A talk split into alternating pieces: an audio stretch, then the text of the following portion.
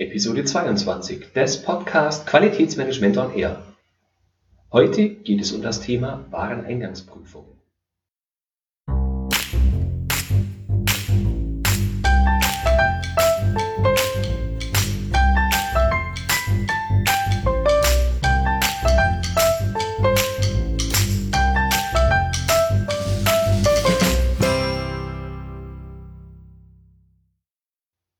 Ganz herzlich willkommen zur 22. Episode des Podcasts Qualitätsmanagement on Air. Ich freue mich, dass Sie auch diesmal wieder reinhören. Ich glaube, kein Unternehmen kommt ganz ohne Wareneingangsprüfung aus, selbst wenn Sie eine Steuerberatungskanzlei betreiben und ähm, Papier als Ware beschaffen, dann sollten Sie auch hier Wareneingangsprüfungen vornehmen. Entspricht das Papier dem, was Sie bestellt haben, in Höhe und Qualität, also in Menge und Qualität? Ist es äh, auch das Richtige, was Sie bestellt haben? Ähm, das wären einfache Dinge, die Sie bei der Wareneingangsprüfung ähm, sich anschauen sollten, um einfach festzustellen, ob das, was Sie bestellt haben, auch dem entspricht, was Sie äh, angeliefert bekommen haben und ob Sie entsprechend auch bereit sind, die Rechnung, die manchmal der Ware schon beiliegt oder die erst später kommt, äh, bezahlen wollen. In der heutigen Episode geht es also darum, Wareneingangsprüfungen als einerseits notwendiges und andererseits sinnvolles Instrument einzusetzen. Wie auch bei den letzten Episoden gibt es zu dieser Episode einen Blogartikel. In diesem Blogartikel gibt es äh, ja, viele Details, viele Infos und auch einige Grafiken. Und da ich weiß, dass viele von Ihnen in die, ähm, diese Podcast-Folge am PC hören mit dem Audioplayer, können Sie ja, wenn Sie möchten, parallel in den Blogartikel gehen, der in den Show Notes verlinkt ist und dort sich dann die Grafiken, über die ich jetzt hier sprechen möchte, äh, ja, parallel angucken. Die Shownotes finden Sie unter www.q-enthusiast.de Schrägstrich Podcast Schrägstrich Folge 022 für die 22. Folge. Beginnen wir nun mit dem Thema, warum Sie überhaupt Wareneingänge prüfen sollten.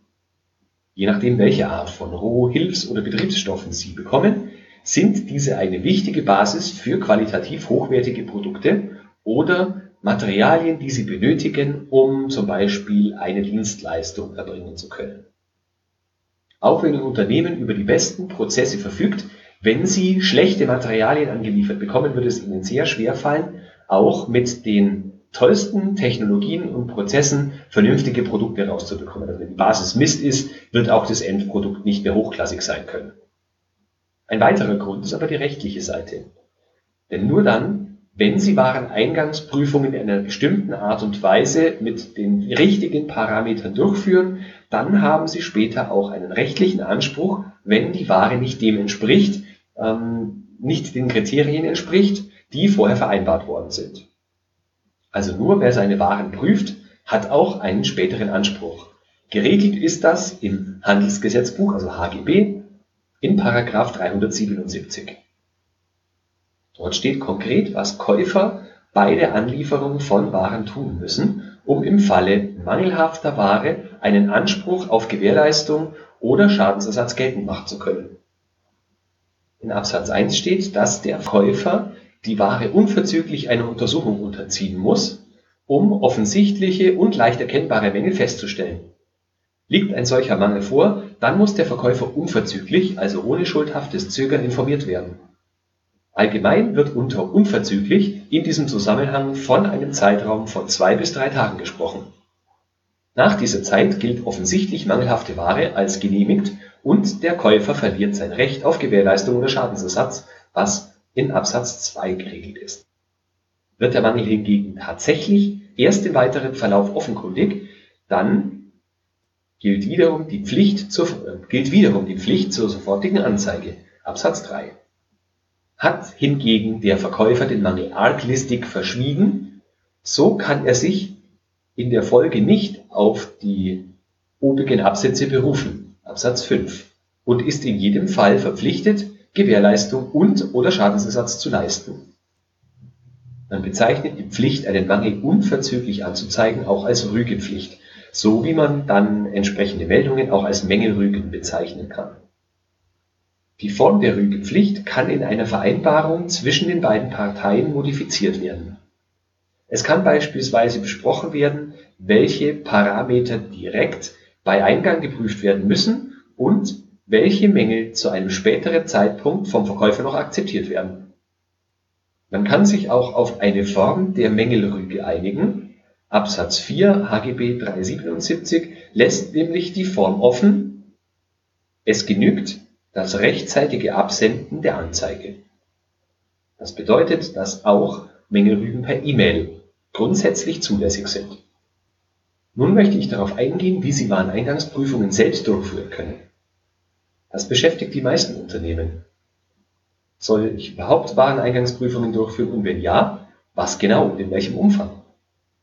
Es gibt dabei Unternehmen, die bewusst auf eingehende Prüfungen verzichten, mit allen Konsequenzen im Falle von Mängeln. Eine grundsätzliche Regel kann lauten, prüfen Sie so viel wie nötig, so wenig wie möglich. Denn eine Wareneingangsprüfung kostet Zeit und damit natürlich auch Geld. Ein klassischer Ablauf einer Wareneingangsprüfung ist in einer Infografik zusammengefasst, die Sie im Blogartikel finden können. Es beginnt mit der eigentlichen Anlieferung, dann geht es weiter zur Prüfung und die Prüfung sollte im Idealfall aus drei, mindestens drei Punkten bestehen, und zwar der Identität, also ist die Ware auch die richtige, der Quantität, ist es genauso viel, wie ich bestellt habe oder ist es mehr oder weniger, und der Unversehrtheit. Was die Unversehrtheit betrifft, so kann ich nur empfehlen, dass Sie die Prüfung noch auf dem, beispielsweise wenn sie mit LKW angeliefert wird, dass Sie die Prüfung auf dem LKW vornehmen, dass Sie die äh, Ware auch selbst abladen, um einfach zu vermeiden, dass während des Abladens äh, Fehler passieren und äh, dieser Fehler erst bei Ihnen im Werk auf der Rampe festgestellt werden und es dann heißt, ja, das war ähm, noch nicht, als der LKW angefahren gekommen ist. Also um da sicher zu sein, sollten Sie die Ware in den Augenschein nehmen, während sie noch auf dem LKW steht, soweit das möglich ist. Ist die Ware in Ordnung? Ist alles okay? Wenn die Ware nicht in Ordnung ist, dann handelt es hier eben um einen offenen oder einen offensichtlichen Mangel, der konnte von außen erkannt werden.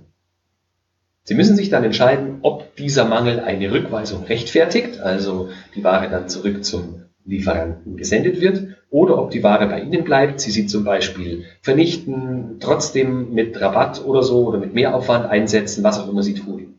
Jedenfalls wird die Ware dann vollständig abgeladen und äh, im Lager kann es dann wiederum dazu kommen oder in der Produktion, dass Mängel auftreten, also äh, im Laufe des Produktions, ähm, im Laufe der Produktion. Wenn das Lager irgendwelche ähm, Stapel umschichtet oder ähm, Sachen konfektioniert, um sie in die Produktion zu schicken. In der Produktion selbst, wenn wir zum Beispiel irgendwelche Maschinen oder Anlagen haben, die das Material aufgrund eines Fehlers nicht verarbeiten können, dann sprechen wir hier dann von einem verdeckten Mangel, also ein Mangel, den man bei der Wareneingangsprüfung im Lager nicht hat feststellen können, aber der Mangel war, lag offensichtlich vorher schon vor und wurde vom Lieferanten verschuldet.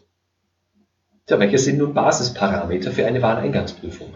Wie gerade eben schon erwähnt, sind das die drei Identität, Quantität und Unversehrtheit.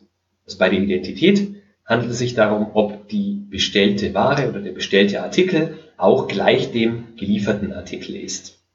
Eine Auswirkung eines solchen Mangels könnte zum Beispiel sein, dass ähm, bei Produktionsstart die erforderliche Ware nicht in der erforderlichen Menge verfügbar ist und deswegen ein Produktionsschritt nicht durchgeführt werden kann. Quantität bedeutet, stimmt die Bestellung mit dem Lieferschein und mit der Ware mengenmäßig überein. Auch hier können Unstimmigkeiten zur Folge haben, dass nicht ausreichend Ware zur Herstellung zur Verfügung steht. Unversehrtheit bedeutet, ist die Ware äußerlich unbeschädigt. Dabei kann man sich zum Beispiel die Frage stellen, ob, wenn eine Ware äußerlich offensichtlich beschädigt ist, diese Beschädigung auch die Ware innen betreffen kann oder ob es sich dabei wirklich nur um die Transportverpackung handelt und man die Ware ohne Bedenken annehmen kann. Generell kann man bei komplexen Eingangsprüfungen eine Faustregel von 5% der angelieferten Ware als Stichprobe ansetzen. Der Wert ist natürlich abhängig von mehreren Faktoren, wie zum Beispiel Sensibilität der Rohware oder Art der Prüfung. Die quantitative Prüfung kann zum Beispiel in unterschiedlicher Ausprägung erfolgen, die jeweils großen Einfluss auf den Aufwand und die Zeit hat. Nehmen wir mal an, Ihr Unternehmen erhält eine Lieferung Ananas in Dosen, die in einer Zuckerlösung eingelegt sind. Die einfachste Möglichkeit ist zu prüfen, wie viele Paletten angeliefert worden sind und ob das mit den Lieferpapieren und der Bestellung zusammenpasst. Eine etwas aufwendigere Methode wäre das Zählen, ob auch die Anzahl der Dosen mit den Dokumenten übereinstimmt. Wenn sofort sichtbar ist, wie viele Dosen auf einer Palette zu stehen haben, ist auch das noch relativ überschaubar. Aufwendiger wird es jedoch dann, wenn Sie bestimmen wollen, ob zum Beispiel die Einwaage an Ananas auch wirklich ausreichend ist. Also wie viel Kilogramm Ananas, die Sie zum Beispiel in einen Salat oder in ähm, ja, ein Dessert rühren wollen, ob das auch wirklich stimmt. Weil Sie brauchen eigentlich die Zuckerlösung nicht, sondern nur die Ananas. Deswegen wäre es sehr wichtig zu wissen, stimmt auch das überein. Es braucht hier eine bestimmte Methode, die mit dem Lieferanten auch abgestimmt sein sollte, mit der Sie das Abtropfgewicht ermitteln können, um dann festzustellen, ob Sie auch genug Ananas angeliefert bekommen haben. Das wiederum geht natürlich schlecht in der Fabrik, äh, im, im Lager selbst, da brauchen Sie hygienische Bedingungen dafür, also müssen Sie die Dosen wieder irgendwo anders hinfahren, müssen Sie öffnen. Es ist eine Prüfung, die, die, die Ware können Sie dann nicht wieder ins Lager zurückstellen, müssen Sie also zwangsweise sofort verbrauchen. Sie merken schon, das ist ein etwas komplexerer Wareneingangsprüfungsprozess. Deshalb könnte man auch sagen, wenn dann die Einwaage der Dosen nicht passt, ist das ganz offensichtlich kein offener Mangel, sondern ein verdeckter Mangel, weil durch die geschlossenen Dosen hätten Sie schlecht sehen können, ob die Ware denn auch wirklich der Quantität entspricht. Die Juristen nennen das, der Mangel wird nur durch Inbetriebnahme der Sache offenkundig. Also nur wenn ich die Ware tatsächlich verwende, kann ich sehen, ob sie einen Mangel hat oder nicht. Ein weiteres Beispiel ist der Einbau einer technischen Komponente in eine Maschine. Ob ein Fehler vorliegt, sieht man erst dann, wenn die ähm, ganze wenn das ganze Aggregat in Betrieb genommen wird und das neue Bauteil fehlerfrei funktioniert oder eben nicht. Grundsätzlich müssen Eingangsprüfungen geplant werden. Also es geht nicht, dass Sie sich heute, äh, dass Sie sich heute mal ins Lager stellen und sagen, gut, heute prüfe ich mal alles und morgen prüfe ich dann mal wieder nichts und dann schauen wir mal, wie ich den Rest der Woche über Lust habe. Sie müssen das wirklich prüfen und diese Prüfung muss auch ähm, ja, der Sensibilität der Produkte entsprechen. Also wie, wie hoch die Stichprobe ist, wie häufig Sie Wareneingänge überhaupt prüfen. Prüfe ich jede Charge, prüfe ich jede Anlieferung, äh, prüfe ich zum Beispiel ein Mindesthaltbarkeitsdatum, solch, solche Dinge, da sollten Sie sich vorher Gedanken darüber machen und dann eben einen Prüfplan erarbeiten. Im Wesentlichen geht der Weg zum Prüfplan über zwei vorhergehende Dokumente. Als allererstes haben wir normalerweise einen Vertrag mit einem Lieferanten, mit dem wir dauerhaft zusammenarbeiten wollen. Die meisten Industrie, Industrieunternehmen haben dann basierend auf dem Vertrag für jede Ware eine Spezifikation, die genau beschreibt, wie ein Artikel beschaffen sein muss, um ihn in eigenen Unternehmen verwenden zu können. Und aus diesen Dokumenten und den Informationen darin erarbeiten wir dann den Prüfplan. Ich empfehle Ihnen dabei unbedingt, dass Sie alle Parameter, die Sie später als Wareneingangsprüfung, äh, die Sie später im Wareneingang prüfen möchten, vorher in die entsprechende Spezifikation eingearbeitet haben und vom Lieferanten unterschrieben bekommen haben. Denn ansonsten gibt es immer nur Probleme, wenn Sie einen Parameter prüfen, der offensichtlich abweichend ist, den der Lieferant aber gar nicht in der Spezifikation stehen hat und den er vielleicht selbst überhaupt gar nicht äh, prüft. Und das gibt nur Scherereien. Also wichtig, alles, was Sie später im Wareneingang prüfen wollen, muss in der Spezifikation stehen, um Reibereien zu vermeiden. Was Sie natürlich auch machen können, ist Wareneingangsprüfungen an die Lieferanten abwälzen, also quasi Warenausgangsprüfungen machen. Das funktioniert folgendermaßen. Sie besprechen mit dem Lieferanten, welche Kriterien er in welcher Häufigkeit mit welcher Methode zu prüfen hat dass er beispielsweise bestimmte Dokumentationen anfertigt und diese Dokumente mit der Ware an Sie versendet. Also Analysenzertifikate könnten das sein oder irgendwelche technischen ähm, Dinge wie ähm, ja, Messreihen oder solche, solche Sachen. Ähm, regeln tun Sie das am allerbesten in sogenannten Qualitätssicherungsvereinbarungen. Also was, äh, das sind dann Parameter, die quasi dazu dienen, die Qualität der Leistung zu sichern. Und ähm, das vereinbaren Sie vorher mit den Lieferanten, mit denen Sie auch ein gewisses Vertrauensverhältnis haben, denn es macht aus meiner Sicht keinen Sinn, eine solche Qualitätssicherungsvereinbarung zu haben und dann jeden Parameter selbst im eigenen Haus nochmal zu untersuchen. Das bringt nichts. Sie müssen sich dessen bewusst sein, dass alles, was Sie an Prüfungen durch den Lieferanten erledigen lassen, auch bezahlt werden muss. Die Lieferanten machen das natürlich nicht gratis, also sollte es auch was bringen. Da kann es auch ein kaufmännische, eine kaufmännische Angelegenheit sein, sich zu überlegen, ist die Prüfung, die wir selbst machen, teurer als die, die der Lieferant verursacht, äh, die der Lieferant durchführt oder umgekehrt und macht es dann vielleicht Sinn, die eine oder andere Variante zu wählen. Man kann auch sagen, man macht die Doppelprüfung, also Prüfung durch Lieferant und Prüfung im eigenen Haus für eine gewisse Zeit, gleicht die Daten ab, guckt, ob die äh, bei derselben Methode zu denselben Ergebnissen oder zu ähnlichen Ergebnissen kommen, baut da weiter so eine Art Vertrauensbeziehung auf und vereinbart dann, dass ab einem bestimmten Zeitpunkt. Nur noch der Lieferant Prüfungen regelmäßig durchführt und wir dann nur noch stichprobenartig diese Ergebnisse selbst nochmal hinterfragen und ja, schauen, ob das grundsätzliche System des Lieferanten passt. In einer späteren Episode werde ich mich auch dem Thema Qualitätssicherungsvereinbarung ganz explizit und ausführlich widmen. Hier nochmal kurz zusammengefasst, welche fünf Kriterien auf jeden Fall hineingehören, wenn man mit dem Lieferanten vereinbart, dass er Warenausgangsprüfungen anstelle ihrer Wareneingangsprüfung durchführt. Zwar müssen Sie regeln, welche Methode bei der Prüfung zur Anwendung kommt, welche Mess- und Prüfmittel inklusive Kalibrierung eingesetzt werden, wie die Häufigkeit der Prüfung aussieht, welche Freigabeprozesse durch den Lieferanten erledigt werden, ob vielleicht noch ein Freigabeprozess beim ähm, Kunden gemacht wird, wenn zum Beispiel Dokumente vorliegen und genau welche Dokumentation und wie die Bereitstellung aussehen muss.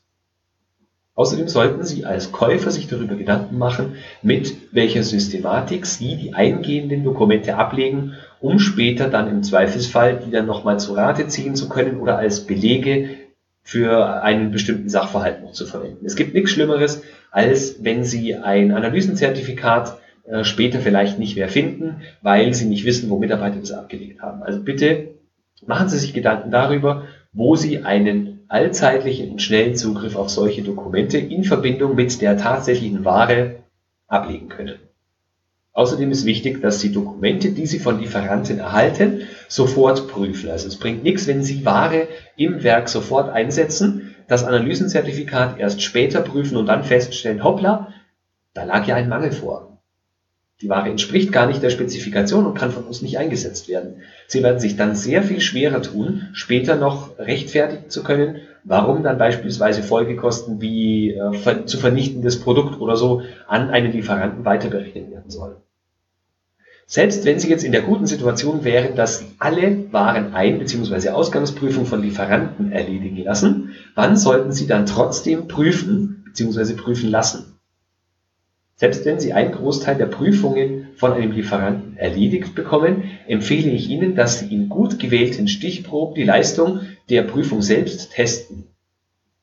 Wenn Sie über entsprechendes Equipment und das Know-how verfügen, dann machen Sie es selber. Falls nicht, dann beauftragen Sie zum Beispiel ein akkreditiertes Labor, um eben festzustellen, ob die Werte oder Daten, die ein Lieferant Ihnen schickt, auch mit dem übereinstimmen, was ein ähm, akkreditiertes Labor messen würde. Vergleichen Sie also die Ergebnisse mit den erhaltenen Dokumenten und Zertifikaten und schauen Sie, ob das Ganze dann passt. Unterschiede in den Werten bedeuten aber nicht zwangsläufig, dass die Untersuchung des Lieferanten falsch oder manipuliert ist. Je nach Beschaffenheit der Ware können zum Beispiel natürliche Schwankungen vorliegen. Auch hat jede Untersuchungsmethode eine gewisse Fehlertoleranz oder eine Methodenabweichung. Die sollten Sie auch berücksichtigen, bevor Sie Ihren Lieferanten zu Unrecht verdächtigen. Einerseits sollten wir unseren Partnern zwar grundsätzlich vertrauen, andererseits ist es auch ratsam, gelegentlich einen Beweis dafür zu bekommen, dass dieses Vertrauen auch tatsächlich gerechtfertigt ist. Kommen wir zu meinem Fazit. Eingangs habe ich erwähnt, dass nur wenn wir ordentliche Qualität angeliefert bekommen, wir auch daraus ordentliche Qualität produzieren können. Also ist es ratsam, dass wir gucken, ob die Qualität unserer Ware von Anfang an auch wirklich passt. Dies tun wir mit den drei ähm, Kriterien Unversehrtheit, Identität und Quantität. Außerdem sollten Sie sich grundsätzlich darüber im Klaren sein, dass auch eine 100% Prüfung keine absolute Sicherheit gewährleistet. Die meisten Prüfungen werden von Menschen durchgeführt und können somit auch fehlerhaft sein. Daher können Sie damit nur Ihr Risiko reduzieren und schaffen vielleicht sogar noch weitere Risiken, da eben Menschen die meisten Prüfungen durchführen. Umso wichtiger ist es, dass sich Ihr Unternehmen darüber Gedanken macht, welches Maß an Wareneingangskontrollen und welches damit verbundene Risiko bzw. die Minimierung des Risikos erträglich und leistbar sind. Anhand Ihrer eigenen Wareneingangsprüfung erhalten Sie ein detailliertes Bild Ihres Lieferanten und seiner Produkte und können diese Daten zum Beispiel dafür nutzen, eine vertrauensvolle Beziehung zu Ihrem Partner aufzubauen. In der vorigen Podcast-Episode habe ich darüber gesprochen, wie wir eine Lieferantenbewertung aufbauen. Die Daten, die wir mit unseren Wareneingangsprüfungen ermitteln, können wir natürlich auch als Basis für die Beurteilung der Leistung unserer Lieferanten in Sachen Qualität verwenden. Damit bin ich wieder am Ende mit der heutigen Episode. Danke mal wieder sehr herzlich fürs Zuhören. Ich freue mich, wenn Sie auch in der nächsten Folge wieder mit reinhören. Wünsche Ihnen eine gute Zeit und denken Sie immer daran, Qualität braucht kluge Köpfe, so wie Sie.